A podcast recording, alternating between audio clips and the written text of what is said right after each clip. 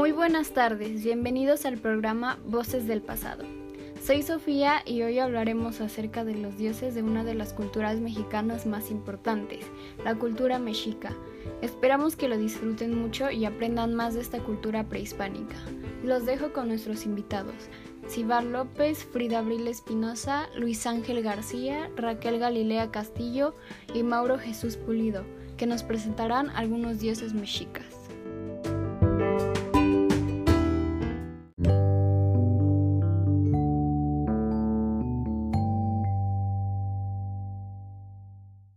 Los mexicas, también conocidos como los aztecas, fueron un pueblo indígena mesoamericano nahua, que fundó México Tenochtitlan en el año 1325, el 20 de junio, y fueron el pueblo más poderoso del continente antes de la llegada de los españoles. Su lengua era el náhuatl clásico, que actualmente es la lengua indígena con mayor comunidad lingüística. La mitología mexica, según los españoles, claro, es muy extensa, ya que al parecer poseíamos alrededor de 114 dioses. No obstante, solo hablaremos de cinco, que consideramos como los más interesantes e intrigantes.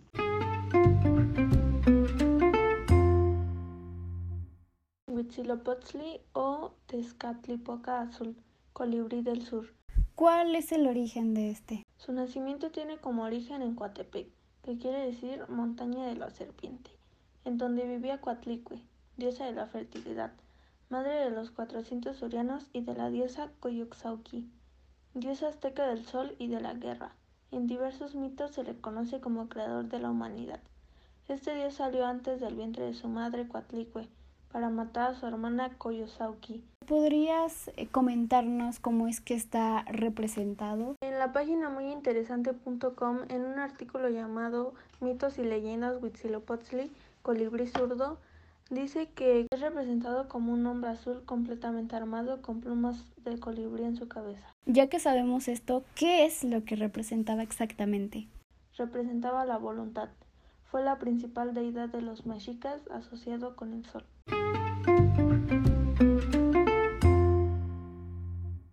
Ángel, háblanos acerca de Tlaloc, infórmanos más sobre este tema. Tlaloc, el néctar de la tierra, el dios de la lluvia es uno de los dioses más antiguos de Mesoamérica. Proveía el tan llamado licor de la tierra que contribuía al crecimiento de los cultivos de maíz. ¿Y cómo es que lo representa? Es comúnmente representado en compañía de serpientes. Para los aztecas, este dios era el rey de los fenómenos atmosféricos y el espíritu de las montañas. Así que su poder era digno de grandes honores y sacrificios, tanto de animales como de seres humanos pues la comunidad dependía del buen desempeño de estos para la prosperidad de su agricultura. Además, se cuenta de que Tlaloc es el esposo de la diosa Chachihuitlicue, a quien se le reconoce como deidad del agua y del amor, la belleza y las aguas de ríos, lagos, tormentas, mares, protectora de los navegantes y patrona del bautismo.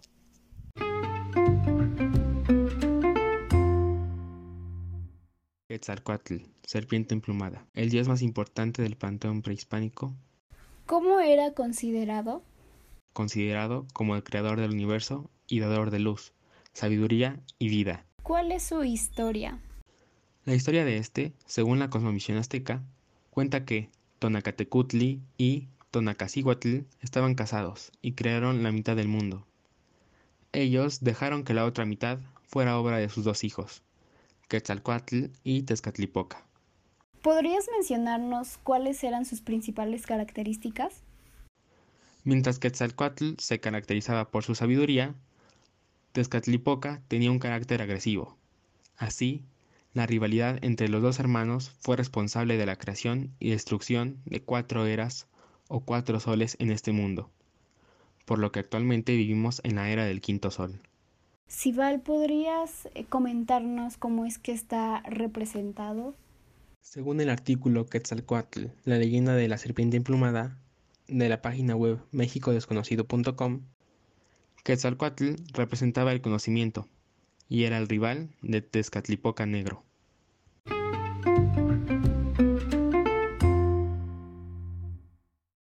Tezcatlipoca Negro, espejo daba y quitaba riqueza, el protector de los esclavos. Mauro, ¿por qué era conocido como el dios del espejo humeante? Llevaba consigo un espejo de cualidades mágicas, que emanaba un humo y era capaz de matar al enemigo. Gracias a esto fue reconocido como el dios del espejo humeante. Solía aparecer representado con una franja negra en el rostro y un espejo de obsidiana en el pecho, donde veía todas las acciones y pensamientos de la humanidad. Qué interesante. ¿Y cuál es el origen de su culto? El origen del culto a Tezcatlipoca viene de la gran civilización tolteca, cuna donde se gestaron las, principales manifestaciones culturales y religiosas de Mesoamérica. Era la dualidad de Quetzalcoatl.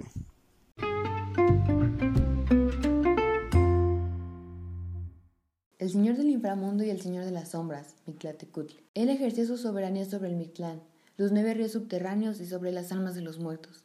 De acuerdo con Sagún y su historia general, los mexicas, a diferencia de otras culturas, sí reverenciaban a Mictlatecutli, pues lo consideraban omnipresente.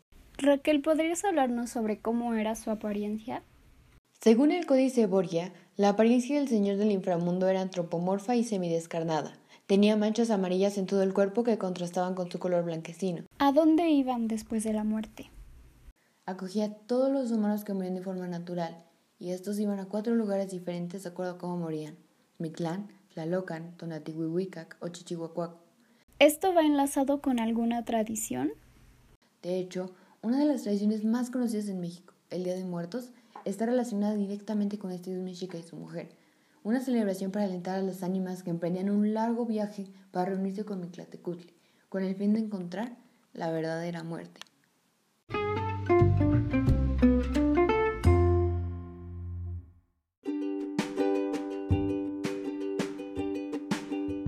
Agradecemos mucho por escucharnos y esperamos que les haya gustado mucho y aprendieran más sobre esta impresionante cultura.